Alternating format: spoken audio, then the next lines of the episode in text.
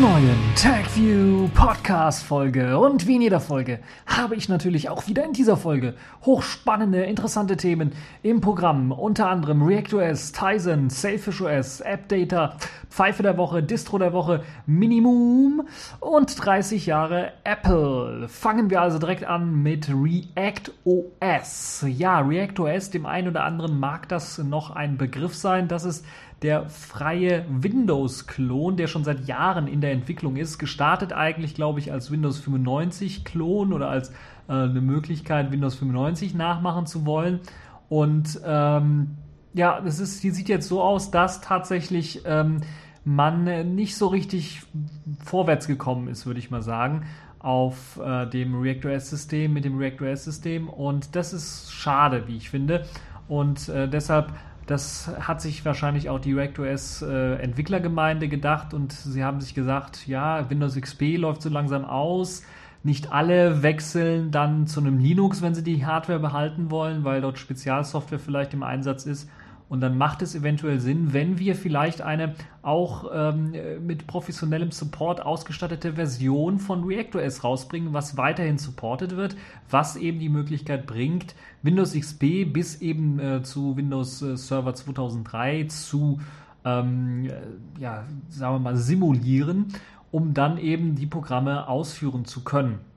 Deshalb hat man eine Kickstarter-Kampagne gestartet, um eine Entwicklung des Windows-kompatiblen Betriebssystems äh, voranzubringen, zunächst einmal ReactOS voranzubringen und äh, dann auch einen kommerziellen Ableger von ReactOS äh, namens Thorium Core ähm, zu erstellen, der dann auch eben als, ähm, ja, als mit Service und mit Support ausgestattete Version verkauft werden soll und dann an Firmen angeboten werden soll, um dann halt auch äh, die Entwicklung natürlich dann, die zukünftige Entwicklung von ReactOS und dann natürlich auch Thorium Core weiter äh, zu finanzieren und dann natürlich auch die ganzen Änderungen, die in Thorium Core mit einfließen werden, auch zurückfließen zu lassen zu dem eigentlichen dann als Open Source weiterhin laufenden ReactOS Projekt. Ähm, das klingt alles sehr interessant. Es sollen 120.000 Dollar für diese Entwicklung eingesammelt werden. Also man sammelt bei der Kickstarter-Kampagne explizit für Thorium Core, also für, dieses, für diesen kommerziellen Ableger von ReactOS, Geld. Diese 120.000 US-Dollar werden dort gesammelt und bislang sind etwa 15.000 US-Dollar mit reingeflossen. So steht es hier im Artikel. Ich schaue gerade mal nach und aktualisiere das Ganze mal. 20.000 Dollar sind bereits äh, reingeflossen äh, und es sind noch knapp einen Monat oder 26 Tage sind da äh, noch äh, die Möglichkeiten, das ganze Projekt zu unterstützen. Ähm, eine Kickstarter-Kampagne, wie gesagt, 203 Leute sind da bereits schon am Unterstützen des Projekts. Ihr könnt euch natürlich auf der Kickstarter-Webseite das Ganze noch einmal anschauen und auch die Präsentation, die rund über eine Stunde geht, zu ReactOS nochmal anschauen und dann natürlich auch sehr ausführlich, warum äh, wird das Geld gebraucht, wofür wird das Geld ganz genau gebraucht, was sind die Risiken, was, wie sieht das Team aus und so weiter und so fort. Das ist wirklich eine, eine sehr gute gemachte Kickstarter-Kampagne, wie ich finde. Zumindest sind da sehr, sehr viele Informationen auch zu finden. Und ihr könnt euch das Ganze da ganz, ganz genau nochmal anschauen, wie das Ganze dann tatsächlich aussehen soll. Und ja, gehen wir von einem Betriebssystem, kommen wir mal direkt zum nächsten Betriebssystem, was auch sehr interessant und äh, ja, doch ja, recht spannend ist, nämlich das Tizen-System. Und da gab es zumindestens, weil jetzt ist sie gerade offline gegangen oder nicht mehr da, aber es gab eine Meldung auf Heise, dass Tizen doch noch nicht tot sei, denn äh, ZTE, der Smartphone-Hersteller, hat tatsächlich vor, jetzt auf, der, auf dem Mobile World Congress ein Tizen Phone vorzustellen und das könnte, glaube ich, relativ interessant sein und ähm, ihr könnt euch dann äh, sicherlich darauf vorbereiten, dass ich, äh, wenn es da Bilder gibt oder wenn es da News gibt, euch dann dazu mehr sagen äh, kann und äh, sagen möchte dann auch. Ich suche gerade nach den Artikeln zu dem Ganzen. Also ZTE Geek, so nennt sich das äh, Smartphone, ist nicht ganz neu. Es gibt bereits schon ein ZTE-Smartphone ähm, mit gleicher Hardware, das auf Android basiert und soll jetzt auch zum Mobile World Congress dann auch äh, mit eben Tizen rauskommen. Das ist sehr spannend, weil Tizen ja eigentlich, ihr habt es vielleicht in der Folge davor gehört, eigentlich ja gar nicht so richtig fertig ist oder ich immer noch bezweifle, dass das eigentlich richtig fertig sein kann und da viel rumgestocher noch ist und äh, es ja auch jetzt äh, verschoben worden ist, äh, in Japan zumindest der Launch.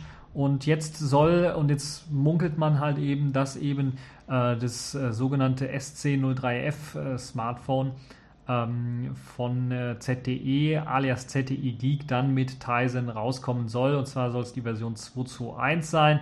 Zumindest ist das jetzt das, was man rausgefunden hat auf diversen Seiten konnte man äh, dieses äh, dann auch lesen. Ich werde nochmal suchen, wo ich äh, etwas genaueres finde, weil die Heise-Meldung ist leider weg, ähm, wo ihr dann auch ein Foto findet von eben diesem, äh, mein allererstes Foto von diesem äh, Tizen äh, unterstützten Smartphone, wie es mit den ganzen, also ob das Foto tatsächlich dann jetzt von der von dem endgültigen ersten Prototypen auch stammt, äh, wage ich ein bisschen zu bezweifeln. Ich vermute, dass ganz stark die Android-Version erst einmal ist, weil man die typischen Android-Buttons da auch drauf sieht.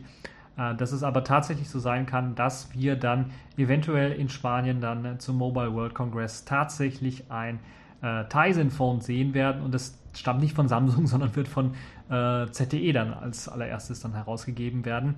Äh, ich bin da ein bisschen was skeptisch, muss ich ganz ehrlich sagen, weil ZTE ist jetzt zwar äh, doch so langsam mauserte sich immer als Vorreiter bei, bei neuen offenen Betriebssystemen, aber ähm, beim Firefox OS haben sie ja versagt mit, dem aller, mit der allerersten Version, würde ich mal sagen, von äh, ihrem ZTE Open, was ähm, immer noch ein Reinfall ist, wie ich finde.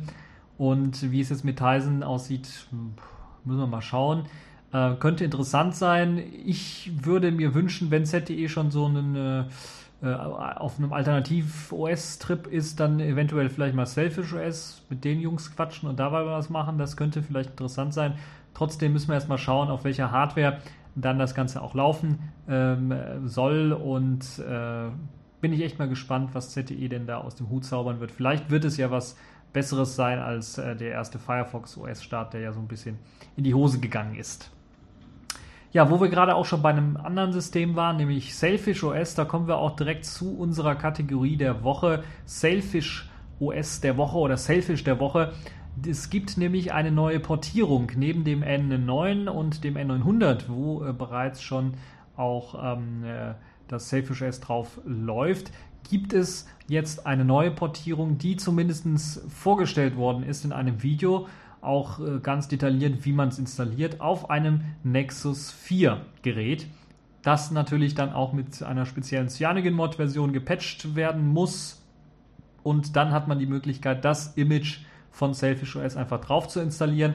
Und das Tolle in dem Video seht ihr tatsächlich auch die komplette Installationsanleitung, wie das in diesem Recovery Tool geht und wie die Installation funktioniert. Das Tolle ist, man, es ist auch, glaube ich, ungeschnitten, so dass man auch die Installationszeit so ein bisschen erahnen kann. Und man kann dann natürlich dann auch äh, durch, den, durch das Setup des ganz normalen Selfish OS-Systems durchgehen.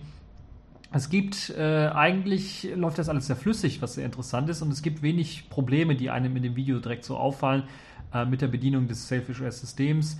Ähm, das Einzige, was einem so auffällt, ist so gegen Ende des Videos, dass tatsächlich auf dem Lockscreen äh, kein Batterie, kein Akkuzustand oder kein Akkustatus angezeigt wird. Also dort wird 0% angezeigt, ähm, was so ein bisschen da da vermuten lässt, dass da noch Optimierungsbedarf ist und wohl einer der Gründe, weshalb es noch kein Image gibt. Es wird maßgeblich oder mutmaßlich von einem Entwickler ähm, vorangetrieben, der auch für Jolla selbst arbeitet. Ob das stimmt, das konnte ich leider bisher noch nicht. Es waren einfach nur Gerüchte, die ich gehört habe, äh, dass er da tatsächlich auch äh, für Jolla arbeiten soll. Ähm, also es ist zumindest sehr interessant. Die Portierung für das N9 ist ja schon sehr fortgeschritten und da funktioniert eigentlich alles auf dem Gerät. Ähm, falls ihr also noch ein altes Nokia N9 habt, könnt ihr euch das anschauen. Ansonsten seid gespannt, falls ihr ein Nexus 4 noch habt, dann äh, könnt ihr auch demnächst eventuell Selfish OS draufpacken. Ich weiß nicht, wie es aussehen wird äh, mit der ähm, Alien Dalvik Unterstützung, also der Android Unterstützung für eben äh, die Möglichkeit, Android-Applikationen auf dem Selfish OS-System auch auszuführen.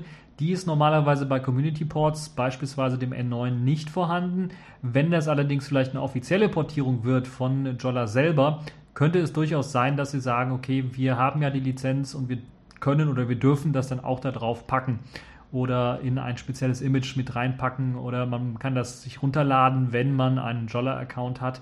Ähm, solche Sachen, also da muss man mal schauen, wie das dann in Zukunft dann aussehen wird mit der Lizenzierung des Alien Dalvik Clients. Auf jeden Fall eine sehr interessante Sache, vielleicht für diejenigen, die äh, so ein Selfish erstmal ausprobieren wollen und jetzt nicht äh, Besitzer eines Jolla Smartphones sind und auch nicht eines N9s ähm, die dann mal ein bisschen reinschnuppern wollen in die Selfish OS-Welt, eventuell auch dafür entwickeln wollen, weil dafür eignet sich äh, das auch sehr gut. Also die Hardwarebeschleunigung und alles sollte ohne Probleme funktionieren, weil ja auch auf die Android-Treiber zurückgegriffen wird, äh, wenn sie vorhanden sind.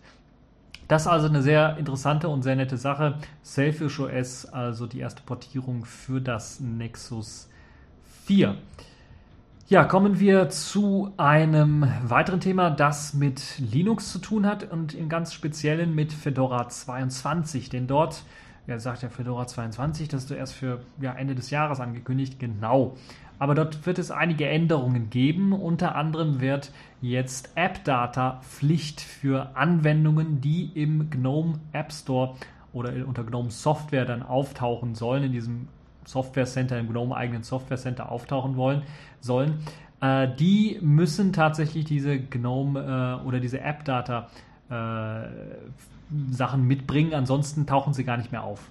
Das ist schon ein starkes Stück, wenn wir uns jetzt mal anschauen, dass es äh, ja fast keine KDE-Programme betrifft, weil KDE-Programme das einfach nicht mitliefern teilweise und viele weitere Programme das einfach nicht mitliefern, diese App-Data-Geschichten, Metadaten. Und das ist eben das Problem, was viele jetzt auch vermuten, dass eben äh, das äh, GNOME äh, Software Center oder das, das, das GNOME eigene Software-Tool dann sehr wenig Open Source und freie Software dann tatsächlich vorstellen kann und das vielleicht für Neueinsteiger das eher abschreckend ist, wenn dann viele Programme fehlen, wie VLC beispielsweise oder andere Programme, weil halt eben diese keine App-Data-Sache ähm, ausliefern. Aus dem Grund wahrscheinlich haben dann auch die Fedora-Entwickler sich gemeldet und gesagt, wir wollen unbedingt, dass ihr das integriert. Ihr habt jetzt ein halbes Jahr Zeit, das zu machen, bis wir dann Fedora 22 soweit haben und das dann zur Pflicht machen. Das heißt, sie haben sehr früh, früh informiert ähm, und wollen dann natürlich auch, dass die Leute dann diese App-Data, Metadaten dann mit in ihre Programme mithängen oder mit dran packen, so dass halt eben dann die Möglichkeit auch besteht, dass bei der neuesten Fedora-Version, bei der neuesten GNOME-Version, ich bin mir sehr sicher, dass das auch GNOME Upstream dann mit einfließen wird, dann mit äh, dazukommt. Äh, man würde es vielleicht noch rauspatchen können. Derjenige oder diejenigen, die das ähm, äh, wollen, werden das machen können. Ich würde mir äh, am liebsten wünschen, einfach äh, vielleicht in den Einstellungen zu sagen, okay, ich bin jetzt ein Experte oder sowas oder fortgeschrittener Nutzer und ich weiß, was ich mir da installiere und ich ähm, brauche diese App-Data-Geschichte nicht, um halt eine genauere Beschreibung des ganzen Systems, der ganzen, äh, des, des ganzen Programmes dann zu er erhalten und äh, kann dann einfach die Software dann runterladen und installieren über das GNOME Software Tool. Ansonsten natürlich gibt es keinerlei Einschränkung, was das Installieren über alternative Software Center oder auch natürlich die Kommandozeile, die Paketmanager angeht. Das äh, wird natürlich weiterhin unterstützt. Die Pakete werden also nicht rausgeworfen, wenn sie kein App-Data äh, mit äh, beinhalten, sondern sie werden weiterhin angeboten, werden einfach nur nicht angezeigt. Das ist eben das, was so die Änderung ist und äh, das, was bei Fedora 22 dann mit einfließen soll. Ob das denn dazu führt, dass die Programmbeschreibungen, dass die ähm, Fotos, die ja aus dem AppStream-Projekt hervorgehen, äh, zusammen mit weiteren Metadaten, die teilweise aus dem AppStream-Projekt genommen werden. Ob das dann dazu führt, dass insgesamt äh, so ein bisschen die Qualität der Beschreibungen und so weiter aufgewertet wird, das müssen wir äh, ganz ehrlich äh, erst einmal abwarten und dann schauen. Äh, kommt darauf an, ob die Entwickler sich darauf einschießen, weil das natürlich immer so eine Veränderung ist, äh, die vor allen Dingen bei den Paketmaintainern auch äh, durchgesetzt werden muss, eventuell. Und die wollen sich vielleicht auch nicht immer drum kümmern. Dann müssen natürlich dann die Hauptentwickler, die, die Upstream-Entwickler dran, die sind natürlich auch eher daran interessiert, eigene Features mit neue Features einzubauen, anstatt irgendwie die Programmbeschreibung oder die Metadaten äh, zu aktualisieren und so weiter und so fort. Müssen wir echt mal schauen, ob es dann äh, wirklich auch noch klappt mit der Umsetzung der App-Data-Pflicht für eben dann Fedora 22. Fedora 22 kommt sogar nicht in sechs Monaten raus, sondern sogar erst Anfang 2015. Das heißt, äh, ich habe ein Release äh, übersprungen fast schon. Das heißt, man hat sogar ein Jahr Zeit für die Umsetzung dieser App-Data-Spezifikationen und diese mit einzubauen. Das könnte also äh, dann, glaube ich, doch der richtige Zeitpunkt jetzt gewesen sein, die Leute nochmal darauf aufmerksam zu machen. Und gerade auch die KDE-Community muss natürlich dann auch äh, schauen, wie es dann aussieht. Äh, und äh, die ersten Anzeichen sind sehr positiv. Da können wir also darauf hoffen, dass das Ganze dann auch in Fedora 22, dass man da auch KDE-Programme dann finden kann in dem GNOME Software-Tool. Ja, kommen wir zu einem weiteren interessanten Thema, nämlich der Pfeife der Woche. Und das ist diesmal keine, kein politisches, äh, keine politische Pfeife der Woche, sondern eine technische Pfeife der Woche. Hatten wir lange nicht mehr, deshalb habe ich mir gedacht, suche ich mir eine raus. In dem Fall ist es Google Chrome. Das ist diesmal die Pfeife der Woche, weil es gibt tatsächlich eine Möglichkeit, Google Chrome so auszutricksen, dass Google Chrome einen dann ständig abhört. Also ständig das Mikrofon der Webcam oder was auch vorher irgendwie eingestellt worden ist für Mikrofoneingaben einfach offen lässt. Ein Grund dafür ist einfach ein Fehler. Das heißt, wenn man auf einer geschützten Webseite das Mikrofon des Rechners verwendet, fragt normalerweise ja auch Google Chrome nach, soll man wirklich, darf man wirklich das äh, ähm, Mikrofon verwenden? Und dann kann man sagen, ja, darf man. Das Problem ist jedoch, dass der Browser dann selber diese Freigabe nicht mehr vergessen möchte. Das heißt, man trickst den da so aus, dass man selbst wenn man auf andere Webseiten geht, einfach sagt, okay, ich bin immer noch die alte Webseite, beziehungsweise ich habe immer noch die Rechte, die die alte Webseite hatte.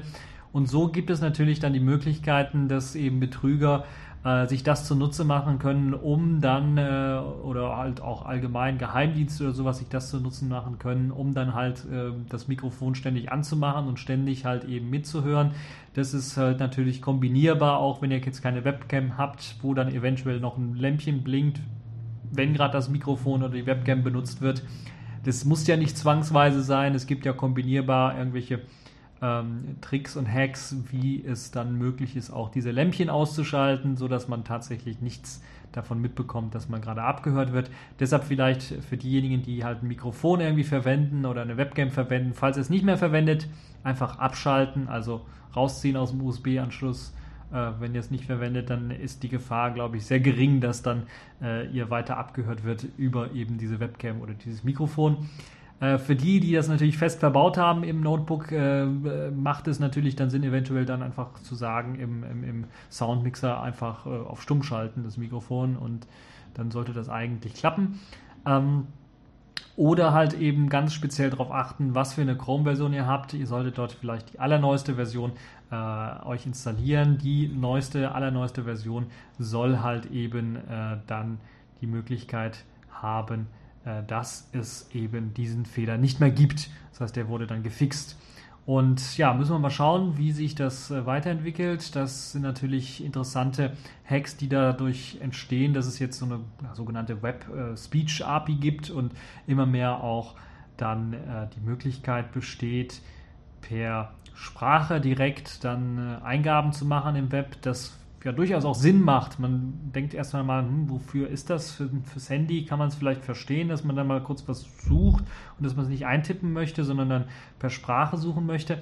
Aber was macht denn das für Sinn am PC? Es macht durchaus Sinn am PC.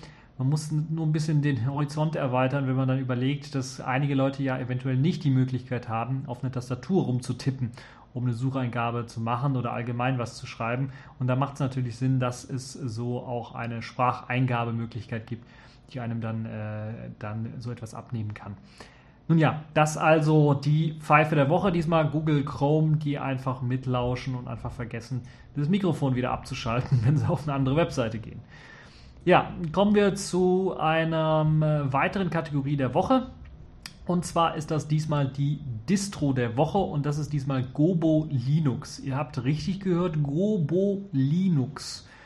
Für den einen oder anderen, der kann sich eventuell noch daran erinnern, die allerletzte Version von Gobo Linux kam 2010, glaube ich, raus, also vier Jahre fast her und das ist schon ein sehr, sehr starkes Stück.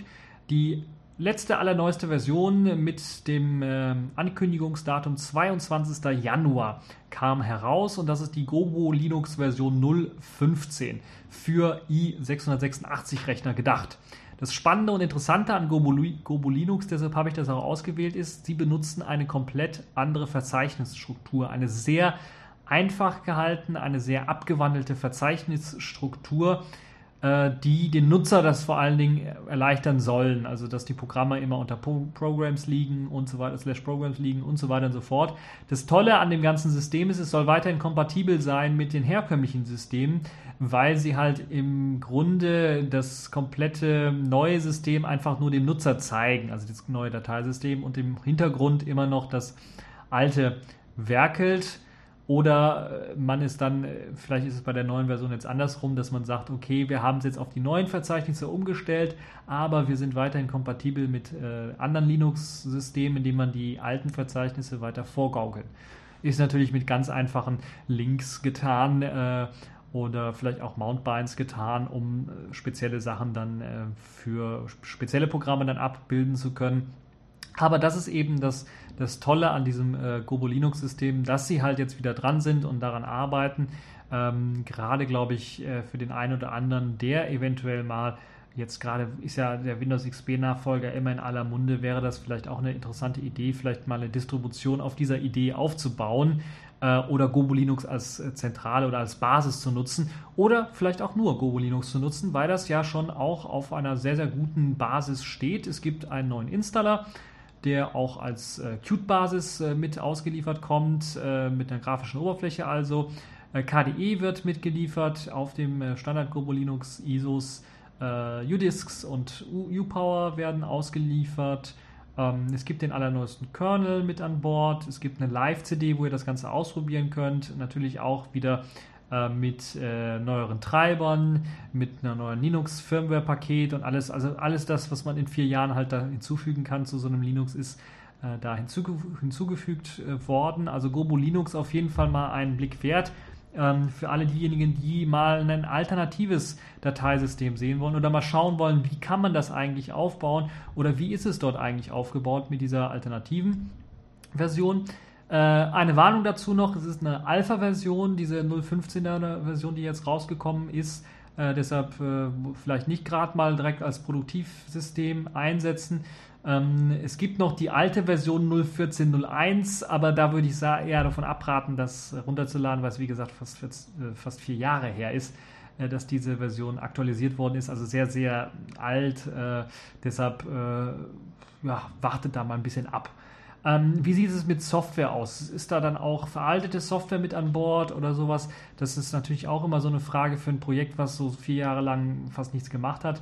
Da kann ich euch beruhigen. Es gibt auf der Webseite selber auch die Möglichkeit, die letzten Programme, die extra portiert worden sind oder die extra gepackt worden sind, für Gobo Linux zu sehen. Und da tauchten beispielsweise auf äh, VLC 2.1.2, was ja sehr aktuell ist, ein neues UDF 208, was sehr aktuell ist ähm, und weitere Programme, Qt 485, äh, also sehr, sehr aktuelle Pakete sind da natürlich auch mit dabei. Das heißt, man muss nicht auf irgendwie was äh, großartig äh, Uraltes setzen, um eben äh, diese Distribution einzusetzen. Auf jeden Fall eine sehr, sehr interessante Distribution. Vor allen Dingen könnt ihr euch auch die Dokumentation dazu durchlesen, denn dort gibt es äh, natürlich auch gerade auch von der Presse sehr viel Dokumentation über das Gobo Linux Projekt, weil es halt eben eines der ersten Projekte ist, die versuchen tatsächlich das Dateisystem so ein bisschen umzuwandeln. Und da könnt ihr euch das Ganze nochmal anschauen. Die verschiedenen Artikel. Es gibt auch eine Community rund um Gobo Linux, wobei ich nicht so weiß, wie aktiv die sind. Ähm, verschiedene Foren gibt es da, auch verschiedensprachige Foren, wo ihr euch das Ganze anschauen könnt. Äh, und dann gibt es natürlich dann auch die Möglichkeit, euch, das ist das Tolle, vielleicht auf der Webseite nochmal anzuschauen, was für Programme denn alles mit an Bord sind. Also was für Programme gerade aktuell ähm, portiert worden sind oder gepackt worden sind und was es sonst so für Programme in dem äh, Paketarchiv gibt, weil es ist halt nicht irgendwie Debian oder sowas basierend, sondern kommt mit eigenen Paketen daher und deshalb macht es eventuell Sinn, mal da reinzuschauen und zu gucken, wird äh, mein Programm XYZ, was ich dringend brauche, denn auch auf Gobo Linux unterstützt. Da kann man sich also die Pakete anschauen. Es gibt auch noch eine Paketsuche, wo man äh, das Paket dann auch suchen kann direkt. auf der Gobo Linux äh, Seite. Und natürlich findet ihr auch eine, einige Screenshots von dem Gobo Linux, wobei das äh, äh, eine Sache ist, wo ich sagen würde, ach, das muss noch ein bisschen was ausgebaut werden, weil das ist jetzt äh, sind noch, ist noch eine ältere Version, da wird noch KDE 3 teilweise gezeigt ähm, und äh, dort werden auch andere Oberflächen gezeigt. Also das ist so ein bisschen so eine Sache, wo ich sagen würde, muah, das müsste man leicht vielleicht mal updaten irgendwann. So, das also die Distro der Woche, Gobo Linux. Äh, sehr interessant für diejenigen, die mal alternatives eine alternative Dateistruktur in Linux ausprobieren wollen. Ja, kommen wir zum nächsten äh, Thema. Das nennt sich Minimum oder Minimum, aber mit Doppel-U geschrieben. Und ja, das ist so ein Thema, wie kann man es am besten einleiten, habe ich mich gefragt. Äh, am besten einleiten kann man es damit, es werden ja immer mehr Smartphones gebaut. Und weil man mit Smartphones sehr viel Geld verdienen kann, aber nicht ausschließlich, kamen die Hersteller auf die Idee, ja, warum bauen wir nicht Smartwatches auch noch? Also mit zehn Jahre alter oder ich will nicht übertreiben, aber so nach dem Gefühl so uralter Hardware, die wir noch rumliegen haben von Smartphones, äh, die man eh nicht mehr braucht, weil sie zu schwach sind, aber die packen wir einfach in so eine Smartwatch rein. Ist ein sehr kleines Display, äh, braucht nicht so viel Leistung, ähm, muss lange laufen, machen wir also AMOLED-Display rein und so weiter und so fort. Smartwatches also. Smartwatches sind meist sehr beschränkt und können nur Inhalte darstellen, die auf dem Smartphone sowieso angezeigt werden können. Deshalb ergibt sich bei mir irgendwie immer die Sinnfrage, wozu brauche ich so eine Smartwatch? Wenn ich das auf dem Smartphone auch habe, hole ich es aus der Tasche raus, kann ich es auch sehen, dann brauche ich die Uhr am Handgelenk nicht. Ähm, und vor allen Dingen müssen teilweise Smartwatches auch immer mit den Handys in Verbindung stehen, um halt überhaupt Informationen darstellen zu können, weil sie selber irgendwie keinen SIM-Slot haben, keine Möglichkeit äh, haben, direkt ins Internet zu kommen.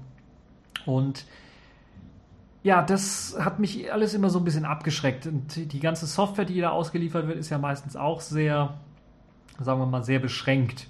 Und eines dieser Beschränkungen ist natürlich, dass man auf der ähm, Uhr selber dann auch, wenn zum Beispiel gerade eine E-Mail oder sowas reinkommt, man auch nicht direkt zurückschreiben kann, sondern man tatsächlich sein Handy rauspacken muss und dann schreiben muss, weil es eben auf diesem äh, Handy äh, viel besser und komfortabler geht, als auf einer Uhr rumzutippen. Vor allen Dingen auf der Uhr gibt es ja auch meistens keine Tastatur, weil es halt eben nur Medienkonsum ist, aber kein, kein Beantworten von, von SMS oder von, von E-Mails.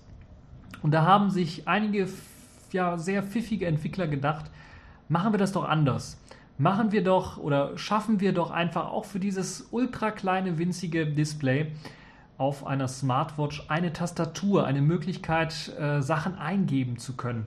Und sie sind zu einem sehr, sehr cleveren Konzept gekommen, das muss ich ganz ehrlich sagen. Also das ist wirklich, äh, also ich, ihr müsst euch das Video anschauen, das äh, ich natürlich auch verlinken werde mit dem Artikel, mit dem kurzen, wo ihr dann seht, wie jemand dort auf dieser kleinen Tastatur, Minimum äh, heißt sie, wie gesagt, oder also Minimum mit Doppel-U geschrieben, äh, das, wo man mit einem Finger einfach auf diesem kleinen Display wunderbar tippen kann.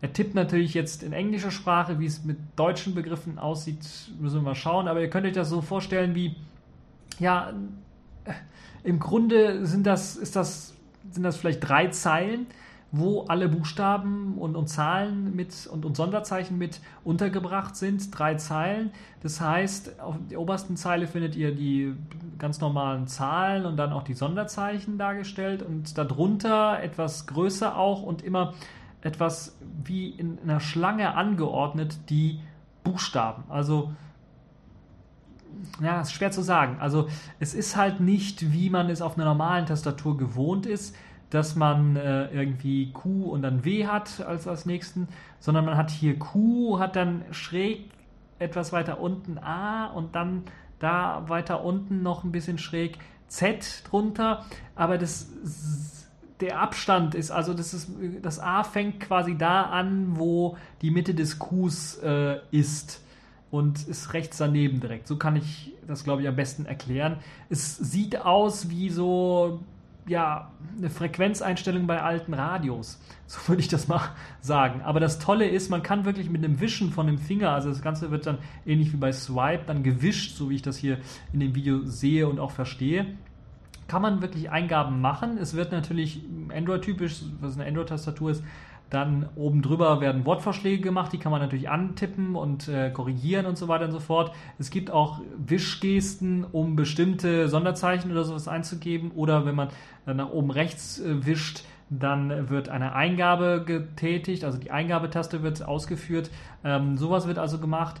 Das ist da möglich und ich glaube, dass das, das Hauptgeschehen funktioniert dadurch oder die Eingabe funktioniert dadurch, dass eine sehr intelligente und sehr gute ja, Worterkennung einfach mit eingebaut ist. Ein sehr gutes Wörterbuch, was erkennt, was man gerade einfach eintippen will oder wollte. Und weil es halt eben diese Dreiergruppe gibt oder dieses Dreierpaar gibt, würde ich mal fast schon sagen, also QAZ ist bei der amerikanischen Tastatur, WSX, EDC und so weiter und so fort. Und je nachdem, wo man dann gerade mit dem Finger ungefähr ist, kann man dann eventuell erahnen oder erraten, was für ein Wort derjenige tippen wollte. Ähm, wie gut das natürlich dann mit Sonderzeichen geht, also Üs, Es und Ös, äh, wage ich mal sehr zu bezweifeln. Äh, alle anderen Sonderzeichen sollen ohne Probleme gehen. Da wird einfach eine Wischgeste von unten nach oben gemacht und dann kann man Sonderzeichen auswählen. Äh, so funktioniert das Ganze. So kann man beispielsweise Fragezeichen oder eben äh, Ausrufezeichen oder sowas machen. Ähm, mit Hilfe einer Wischgeste von rechts nach links komplett über diese eine Tastaturfeld im Grunde kann man dann äh, ein, ein Leerzeichen einfügen. Also das müsst ihr euch in dem Video anschauen. Das, er tippt auch sehr schnell, derjenige, der da das Ganze macht. Und äh, das ist schon wirklich beeindruckend, wie ich finde. Und das Ganze gibt es jetzt auch schon im äh, Google Android äh, Play Store. Äh, also Google Play, bei Google Play findet ihr die Android-App, wo ihr das Ganze dann einmal ausprobieren könnt, auf einem ganz normalen Smartphone, weil ich könnte mir durchaus vorstellen, wenn man beispielsweise nur mit einem Daumen mal eine SMS oder sowas tippen möchte, gerade bei größeren Smartphones, äh, geht das gerade noch, dass man unten vielleicht dann in einer Zeile von links nach rechts wischen kann. Äh, da wäre es sicherlich sehr interessant zu sehen, ob man das auch auf einem normalen Smartphone dann nutzen kann, um, ohne dass man dann wirklich zwei Finger äh, benutzen muss oder zwei Hände benutzen muss, um eine E-Mail oder eine SMS zu schreiben. Das ist also wirklich eine sehr interessante Sache, wie ich finde. Und äh, ja, das hat so ein bisschen gefehlt, deshalb habe ich das auf jeden Fall mit hier reingebracht ähm, für Smartwatches. Also eine Tastatur, eine Eingabemöglichkeit, schnell auch Sachen einzugeben. Und ich war wirklich erstaunt, wie schnell das und gut das im Video funktioniert. Würde das sehr gerne selber auch mal testen, ähm, wie äh, gut das dann tatsächlich dann auch äh, funktioniert auf so einer Smartwatch oder vielleicht auch auf einem Smartphone. Ja, das fasst das letzte Thema für diese Folge. Es gab wieder einen Geburtstag zu feiern. Äh, und zwar ein 30-jähriges, einen 30-jährigen Geburtstag, nämlich Apple ist tatsächlich dieser Tage 30 Jahre geworden, 30 Jahre alt geworden. Und zur Feier des Tages habe ich mir mal, weil es ja sehr, sehr viele Artikel um Apple und äh, um Apple herum gibt, aber da gab es ja auch sehr, sehr viele Artikel, äh, was, was Apple angeht äh, und insbesondere was Steve Jobs angeht, vor ein paar Jahren, wo Steve Jobs ja gestorben ist. Da habe ich mir gedacht, hm, packen wir doch mal etwas, was vielleicht etwas spannender ist für den einen oder anderen zu sehen. Ähm, und zwar die Apple-Geschichte mit Hilfe von den Werbespots von Apple. Ähm, zunächst einmal natürlich ein bisschen Geschichte von, von den Werbespots von Apple und äh, den verschiedenen Bildern vielleicht, die es dazu auch noch gab und gibt. Und natürlich die Werbespots selber, darunter natürlich der legendäre Apple Macintosh äh, Werbespot äh, 1984, äh, den man sich anschauen kann. Nochmal ganz deutlich, äh, der äh, quasi die ganze ja, Werbeindustrie so ein bisschen aufgerüttelt hat und, und äh, Apple dann zum Werbegenie hat werden lassen, würde ich mal fast schon sagen. Also man muss ganz ehrlich sagen, die äh, äh einige Werbung, Sachen, äh, gerade die aus den früheren Zeiten, das 1984 kannte ich natürlich, das 1985 beispielsweise Werbevideo mit den äh, Lemmings beispielsweise habe ich nicht gekannt, so wie einige andere, die es da auch noch gab. Äh, die, muss man ganz ehrlich sagen, ja, fast schon ähnlich aufgebaut sind. Also dieses Lemmings-Video, was ich hier gerade sehe, äh, ist schon ähnlich aufgebaut wie eben dieses 1984-Video. Äh, es gibt natürlich dann auch die Schätzchen, die man kennt. Ähm, iPod oder äh, Power Max, äh, die gezeigt werden mit, mit Militär und, und Panzern und so weiter und so fort. Ähm, den der iMac, der legendäre iMac, die, die äh, na, wie hieß es, äh, äh, stand die, die, dieses, äh, ach, dieses äh, iMac von 2002, also dieser äh, Standfuß, der quasi den ganzen PC integrierte und man konnte den Monitor frei drehen, also es sah aus wie so eine Lampe oder sowas, also so ein richtiges Designerobjekt. Äh, immer noch eines meiner, meiner Lieblingsdesigns, glaube ich, für so einen PC, äh, flacher, dünner Monitor und dann im Gehäuse, im Standfuß steckt einfach die ganze Technik mit drin. Das ist also sehr, sehr schön anzusehen.